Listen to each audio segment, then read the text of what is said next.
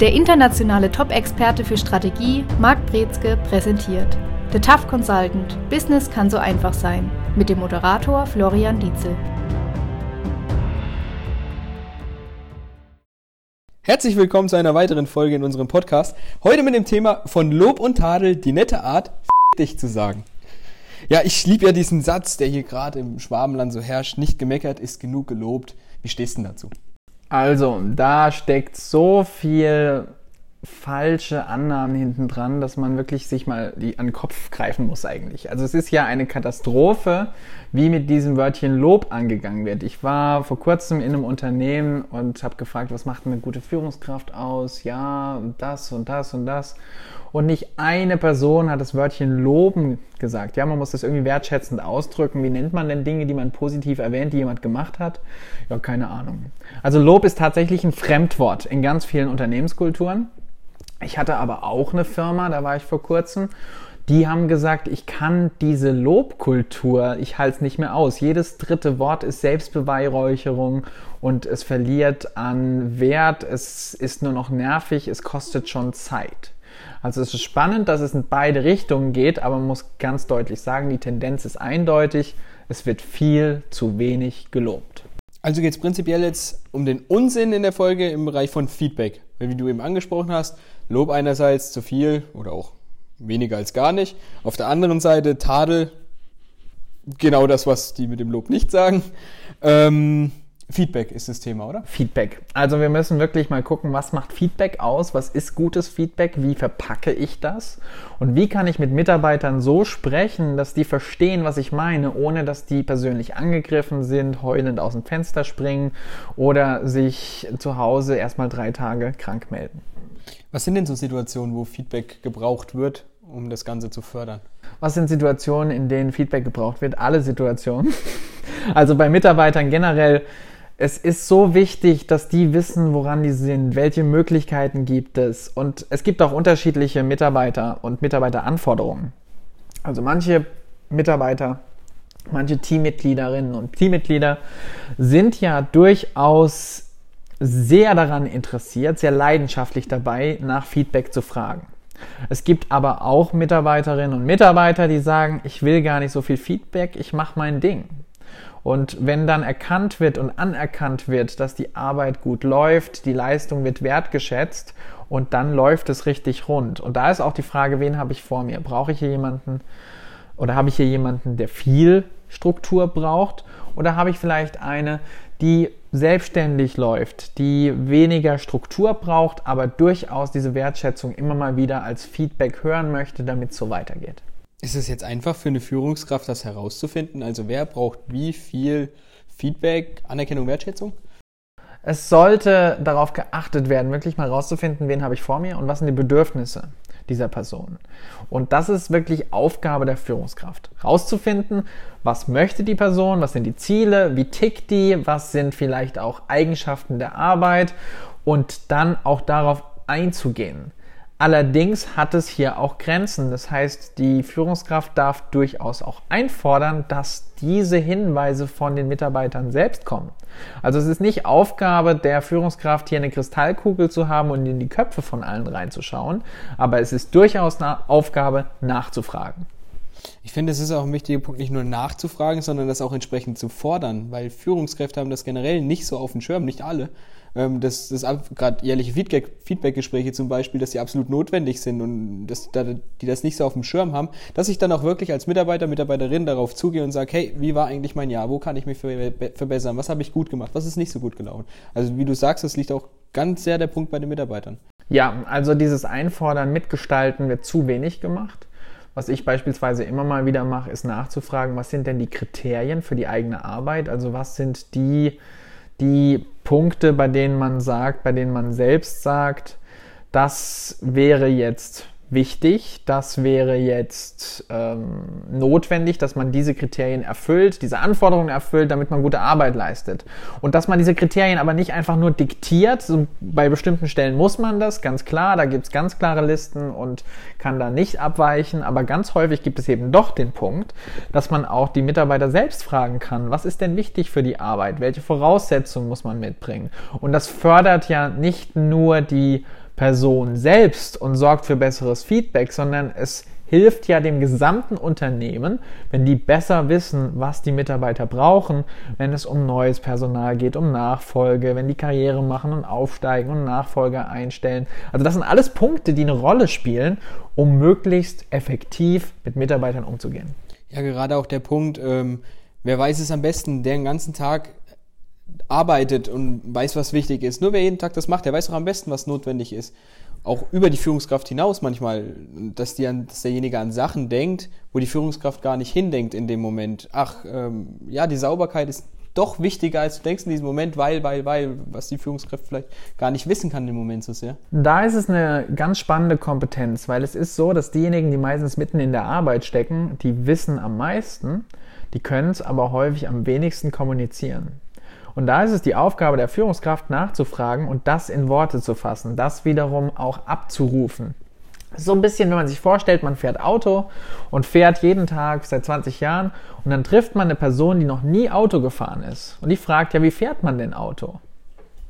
Und dann ist es erstmal schwierig, da muss man erstmal schlucken und überlegen, wie kann man diese Frage überhaupt beantworten.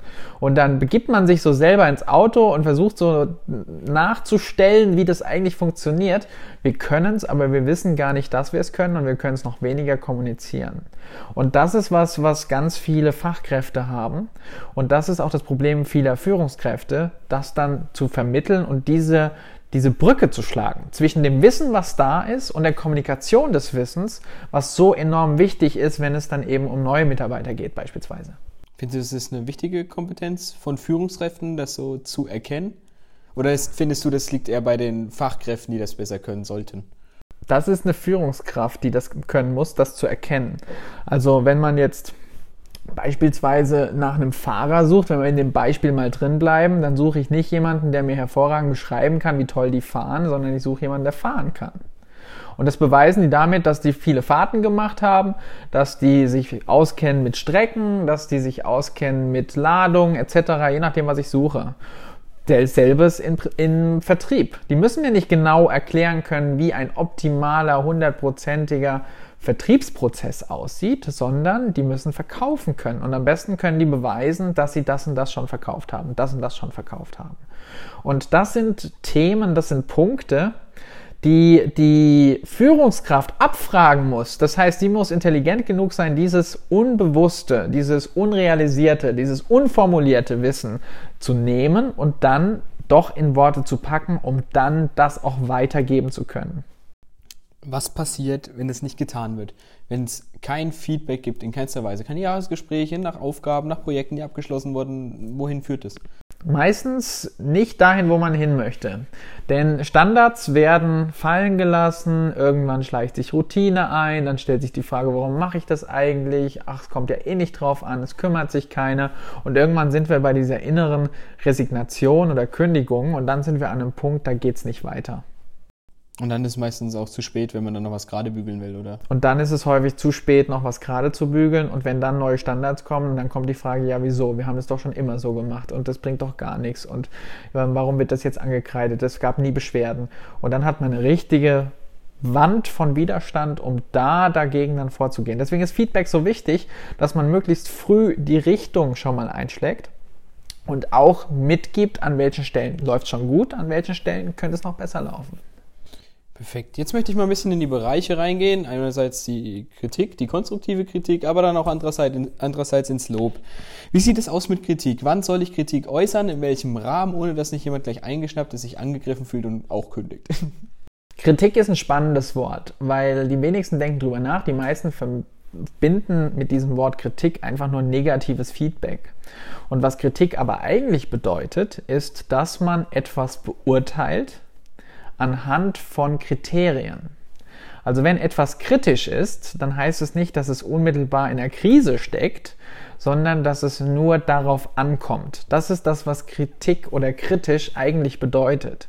Und bei Kritik geht es darum, generell erstmal, dass man Dinge beurteilt nach den Kriterien, auf die es ankommt bei dieser Sache. Das heißt, es ist wichtig, dass Kritik, und jetzt wenn wir das als negatives Feedback nehmen, dass das trotzdem sachlich ist, dass ich das anhand von bestimmten Kriterien erklären und erläutern lässt. Und was auch wichtig ist, ist, dass man die Person von der Leistung trennt. Das ist einer der größten Fehler, weil die meisten Menschen greifen die Personen komplett an, gehen in die Beleidigung über, sind vielleicht auch sau sauer, dass es gerade so aussieht und denken nicht drüber nach, wie könnte es denn sein, sondern stattdessen sind damit beschäftigt, die Person niederzumachen und am Ende ändert sich aber nichts. Ja, das ist jetzt nicht so eine Lösung. Vor allem macht der, die betreffende Person dann auch einfach dicht und kann man die Probleme auch gar nicht weiter lösen. Ähm, was mir jetzt nicht so gefallen hat, war der Begriff negatives Feedback. Gibt es negatives Feedback eigentlich oder ist es dann nicht nur falsches Feedback? Weil Feedback ist doch immer ein bisschen Gold wert schon ein Stück weit. Negatives Feedback im Sinne von natürlich, dass es nicht im Soll. Also es befindet sich unter der Erwartungshaltung. Wir sind nicht zufrieden mit der Leistung, mit dem, was passiert ist. Und dann bedeutet es, okay, rückzuspiegeln, was ist schiefgelaufen, was hat nicht funktioniert, was könnte man besser machen. Und dann sind wir schon beim Wörtchen konstruktiv, aufbauendes Feedback. Übrigens auch immer wieder erstaunlich, wie viele Menschen wissen, dass Feedback konstruktiv sein soll, aber was es bedeutet, dieses Wörtchen konstruktiv, ist nicht immer klar. Das Gegenteil von konstruktiv ist destruktiv zerstörerisches Feedback. Also wenn ich Leute fertig mache, was wir gerne in Castingshows anschauen, dann haben wir die Situation, dass hier Leute persönlich angegriffen, niedergemacht werden, fertig gemacht werden und es führt nicht dazu, dass sie in irgendeiner Weise besser dran sind als vorher, außer dass sie sich richtig, richtig schlecht fühlen. Konstruktiv heißt aufbauend, das heißt man konstruiert etwas, man erschafft etwas und das bedeutet, man möchte eine Basis schaffen, die dazu führt, dass man darauf aufbauen kann.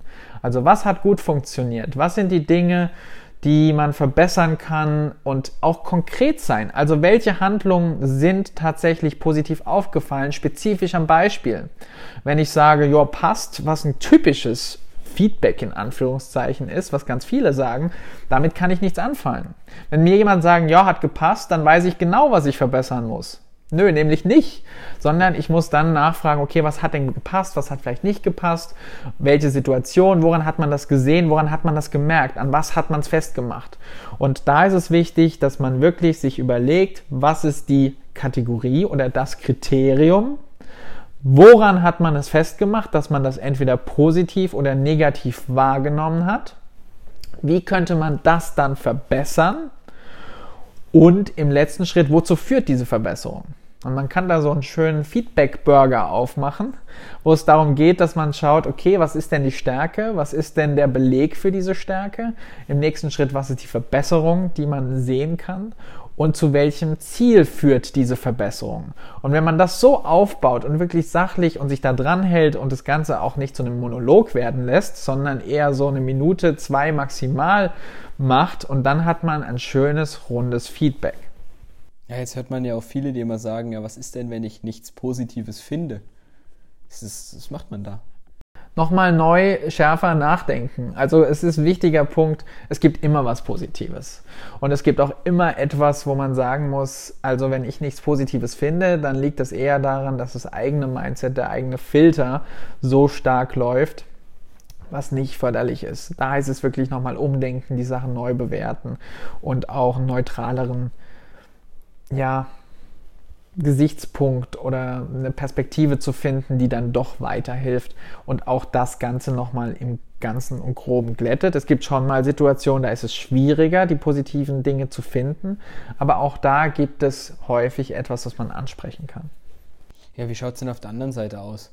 Genug Negatives, würde ich sagen. Wir gehen mal in die positive Richtung. Wie sieht es denn mit Lob aus? Muss ich jedes Mal sagen, beispielsweise übertrieben gesagt, ach, ist aber schön, dass du heute mal wieder zur Arbeit gekommen bist, hast du wunderbar gemacht oder ist das zu viel des Guten?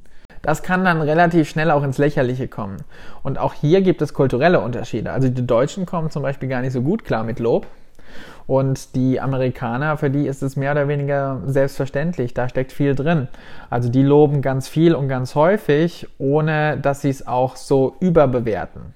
Und wenn wir Deutschen jetzt beispielsweise Lob hören, dann hören wir dahin, aber wir haben auch manchmal dann relativ schnell, wenn es zu viel wird, so ein Misstrauen gegenüber der Person, die das aussagt.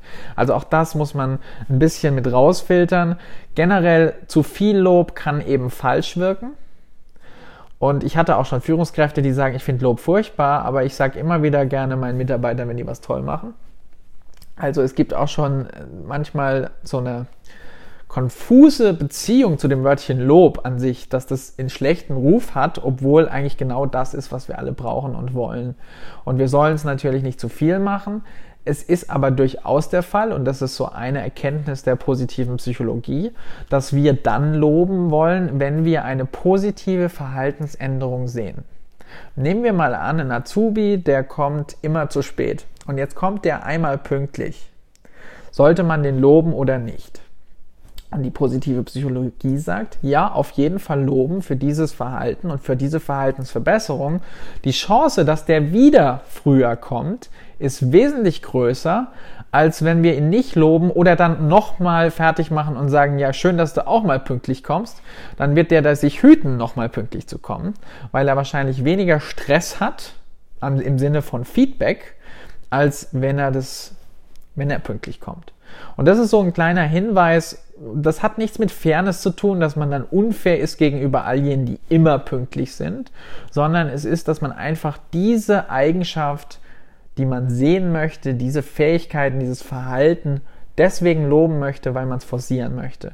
Und wenn das positiv assoziiert wird, ist die Chance größer, dass sich das wiederholt. Ich glaube, das ist oft schwierig für die Menschen, da entsprechend zu loben, wie in deinem Beispiel gerade, weil die Dinge dann auch für viele Führungskräfte dann auch als selbstverständlich anerkannt werden, was ja vielleicht auch so weit ist ein Stück weit, aber du hast ganz gut erklärt, warum das zu einer positiven Verhaltensänderung dann langfristig führt. Gibt es eigentlich noch andere Möglichkeiten, Lob oder Tadel auszudrücken oder muss das kommuniziert werden? Es gibt ganz viele Wege, Wertschätzung auszudrücken. Das kann durch kleine Gesten sein. Jetzt im Moment ist es weniger gut, das durch ein Schulterklopfen zu machen oder Tätscheln auf den Kopf. Das muss nicht sein. Es sollte auch nicht komisch sein. Ein Küsschen soll es auch nicht sein. Dann hat man mit dem ähm, HR-Department zu kämpfen. Die haben da Seminare, was da angeboten wird. Aber generell, äh, es gibt natürlich Möglichkeiten, das zu machen. Man kann es durch kleine Geschenke, Aufmerksamkeiten machen, durch einen Brief, eine nette Nachricht. Es kann direkt im Gespräch sein. Also es gibt viele Möglichkeiten, Wertschätzung auszudrücken. Jetzt ist es doch einfacher, wenn ich jetzt ein kleiner Laden bin, sage ich mal, Lob und Kritik zu äußern, als in jetzt einem Laden mit Tausenden von Mitarbeitern, oder? Also da sprechen wir jetzt von der Frage, was ist Führungsspanne? Führungsspanne ist die Anzahl von Leuten, die ich als Führungskraft unter mir habe. Und das Maximale, was wirklich sehr gut zu führen ist, sind acht Leute. Viel größer sollte die Führungsspanne nicht sein. Es gibt natürlich häufiger mal Fälle, wo das größer ist, dass da dann doch 30, 40, 50 Leute in unterschiedlichen Schichten sind. Da wird es deutlich schwieriger. Da muss man auch gucken, dass man eben diesen Teamgeist und die Fairness auch bewahrt und offen hält bei acht Leuten kommt man noch ganz gut hin, das individuell auch zu dosieren und zu gucken, wie springen die auch an auf Feedback. Es gibt Leute, die brauchen das unbedingt. Die müssen genau wissen, dass sie ständig gute Arbeit leisten. Und es gibt Leute, die brauchen es nicht so sehr. Das, da wären wir wieder am Anfang der Folge. Um das rauszufinden, da gilt es nachzufragen und das einzufordern von den Mitarbeitern durch die Führungskraft.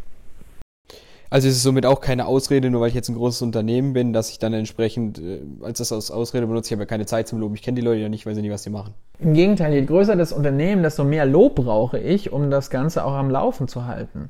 Und dass das Ganze dann funktioniert, reibungslos abläuft, dass dann nicht eine Abteilung abdriftet oder Führungskräfte sich selbstständig machen oder autonom werden, resignieren, das Ganze Mitarbeiter innerlich kündigen, weil sie kein Feedback bekommen oder darauf gelinde gesagt, scheißen, was die Führungskraft ähm, sagt oder möchte, weil es spielt ja eh keine Rolle. Um das zu verhindern, braucht es Lob, braucht es Feedback und braucht es auch dann den Hinweis, wenn was schief läuft.